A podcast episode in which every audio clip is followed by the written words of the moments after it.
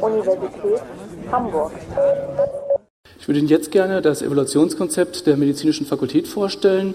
Und Frau Professor Arnold hat eigentlich schon die sechs wichtigen Punkte genannt. Und ich glaube, dass Sie alle jetzt in diesem Vortrag wiedererkennen werden, weil wir uns schon ganz lange bemühen, diese Punkte umzusetzen. Und ähm, dazu möchte ich Ihnen einmal jetzt vorstellen, wie sich die medizinische Fakultät aufbaut, welche Studiengänge wir haben. Wir haben hauptsächlich den Studiengang Humanmedizin. Das sind bei uns ungefähr 3000 Studierende, weiterhin die Zahnmedizin mit ca. 600 Studierende und zwei kleinere Studiengänge, Aufbaustudiengänge Molekular Life Science und den Aufbaustudiengang Molekularbiologie. Das sind Studiengänge, die nach und nach zunehmend an Bedeutung gewinnen, aber bisher noch nicht den größten Anteil darstellen. Deswegen möchte ich mich jetzt auch bei der Konzeptdarstellung der Evaluation auf den Studiengang der Medizin beschränken, weil das unsere größte Gruppe ist. Die Zahnmedizin wird sehr ähnlich evaluiert. Vielleicht einmal für diejenigen, die nicht so vertraut sind mit dem Aufbau des Medizinstudiums. Nach alter Approbationsordnung haben wir einen Studienabschnitt Medizin 1, der die ersten beiden Jahre beinhaltet. Und da werden medizinische Grundlagenfächer und naturwissenschaftliche Grundlagenfächer unterrichtet. Zu den naturwissenschaftlichen Grundlagenfächern zählen wir Physik, Biologie, Chemie. Zu den medizinischen Grundlagenfächern die Physiologie, die Anatomie und die Biochemie und die medizinische Soziologie und medizinische Psychologie. Danach gibt es eine Prüfung, das Physikum, das sogenannte Physikum, den ersten Abschnitt der ärztlichen Prüfung. Und die Studierenden, die das bestanden haben, wechseln in den zweiten Studienabschnitt, der das Jahr 3, 4 und 5 beinhaltet, was bei uns am UKE in Trimestern aufgebaut ist. In diesem Bereich werden alle Fächer unterrichtet, die klinisch, praktisch und klinisch-theoretisch relevant sind. Das ist aufgegliedert in sechs Themenblöcke. Wir nennen das Themenblöcke, nicht Module, ist aber durchaus vergleichbar.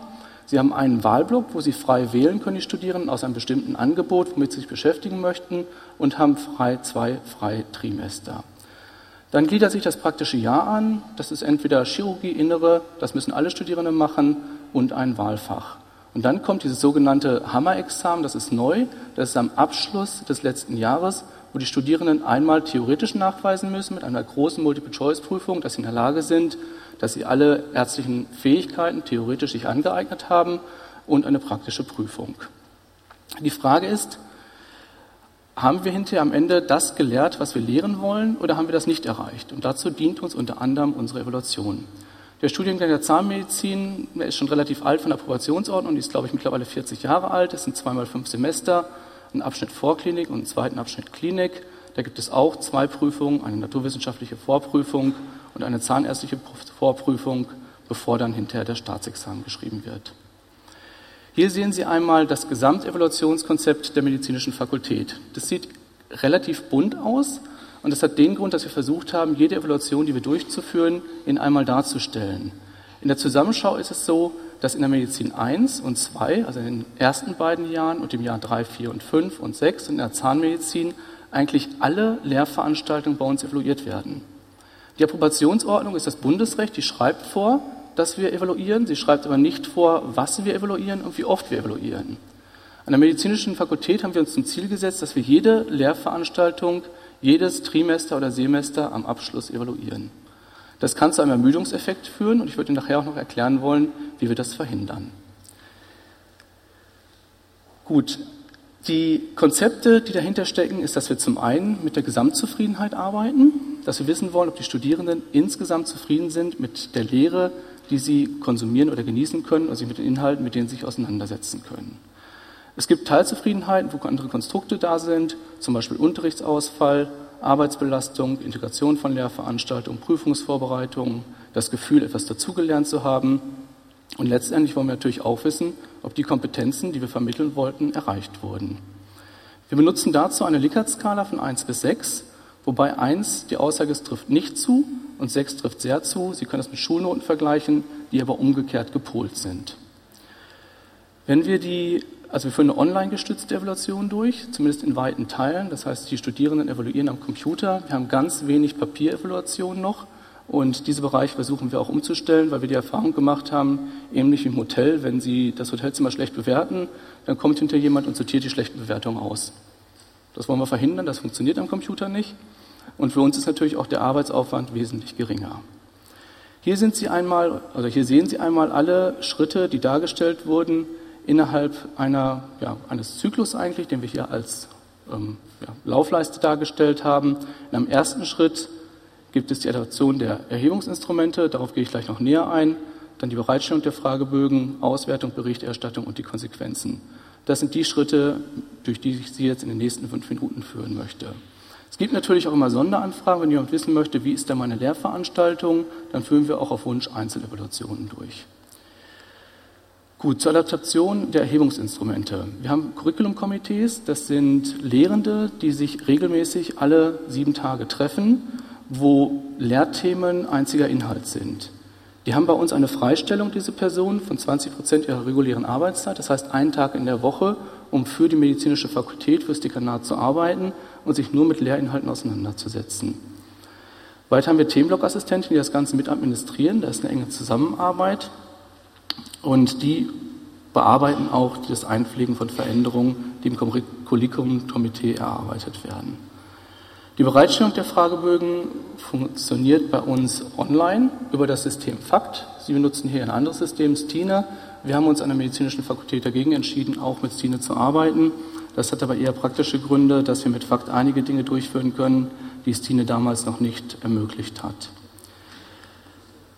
Ja, zur Auswertung. Ähm, die Daten werden natürlich alle elektronisch erfasst, automatisch in eine Datenbank eingespeist und der größte Teil der numerischen Auswertung, also wo Zahlen benutzt werden, funktioniert mittlerweile automatisiert. Das heißt, da sitzt gar nicht mehr jemand, da sind Formeln hinterlegt und alles wird ausgerechnet.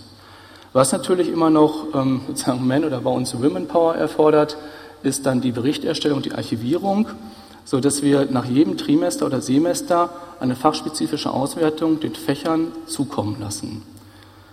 Das sind jetzt nur die Zahlen, die berechnet werden, wo Durchschnittswerte, Mittelwerte, Standardabweichungen reingehen, pro Semester. Und als Serviceleistung bieten wir auch den Fächern an, dass wir sogenannte Zeitketten bilden und den Fächern darstellen, wie haben sie jetzt abgeschnitten im Verhältnis zum letzten Semester. Ich würde Ihnen noch mal eine Folie am Ende dazu zeigen. Und ganz wichtig sind natürlich die Konsequenzen, was passiert damit. Und da komme ich wieder zurück auf meine Eingangsworte, Ruhm und Ehre. Das ist natürlich nicht immer so. Wenn die Evaluation schlecht ausfällt, gibt es, ich sage jetzt nicht Tadel, ähm, das wäre wohl das falsche Wort, aber es gibt Gespräche, wo wir versuchen herauszufinden, woran liegt es eigentlich, dass die Studierenden schlecht evaluiert haben. Und das ist ganz spannend. Ähm, ich komme nochmal dazu, weil wir nicht nur sozusagen diese vorgegebenen Items haben, wo man beurteilen kann auf einer Skala von 1 bis 6, ob das erfüllt ist oder nicht. Wir arbeiten auch mit Freitextkommentare, um das andere abzudecken, was man innerhalb dieser vorgegebenen Items nicht ähm, ja, als Student äußern kann.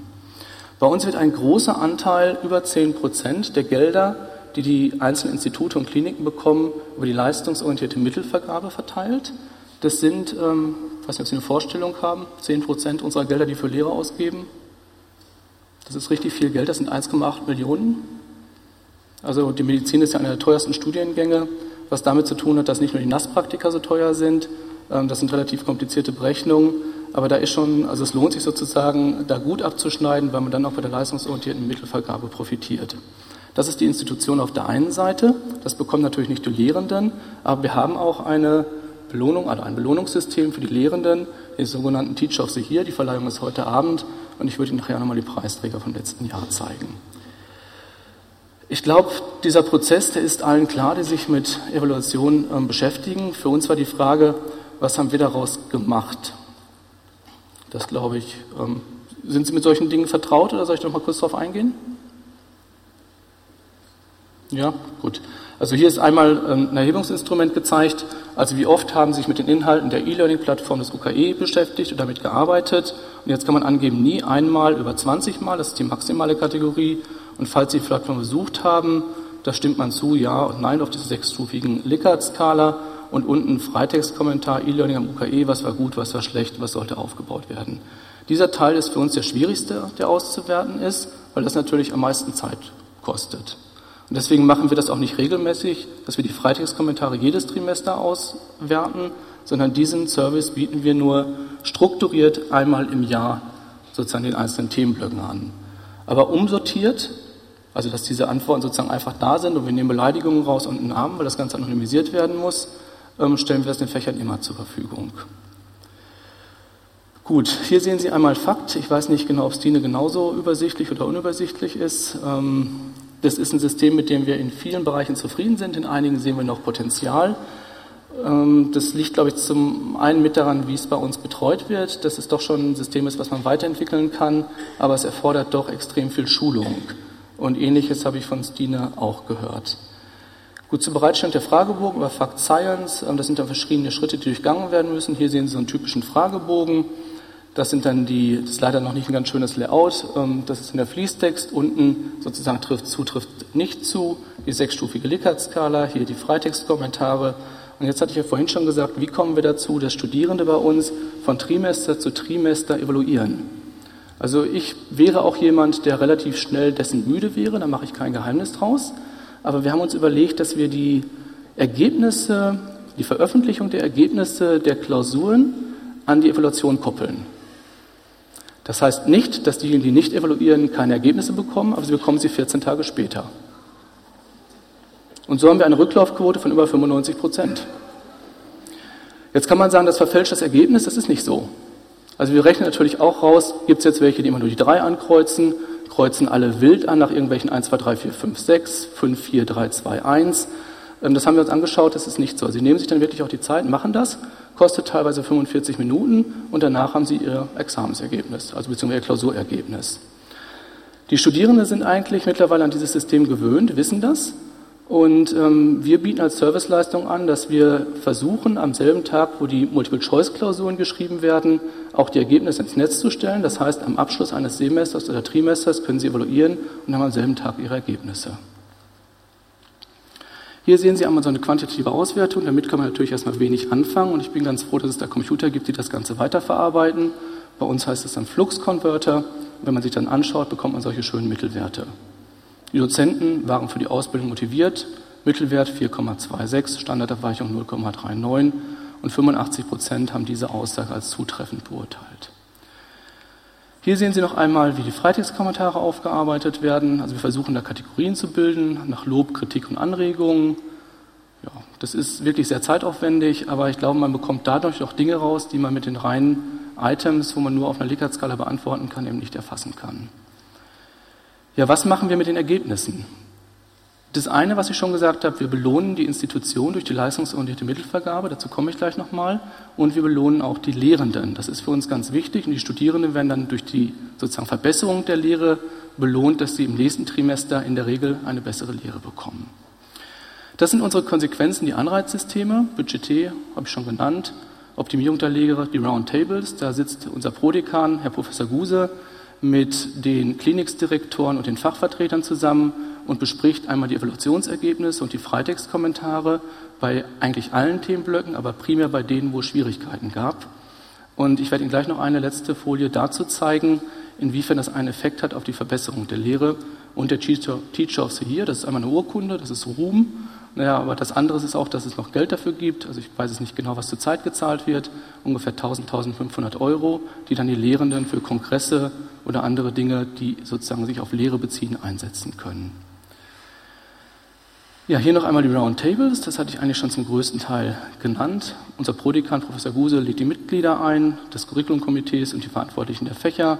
Die Ergebnisse werden diskutiert. Dann werden Maßnahmen, konkrete Maßnahmen zur Verbesserung vereinbart. Und ein Jahr später setzen wir uns zusammen und gucken, hat das denn auch gefruchtet oder nicht, wurde es umgesetzt und haben die Evaluationsergebnisse sich verbessert. Hier noch einmal den Prozess vom Anfang und da sehen Sie unser Anreiz- und Belohnungssystem.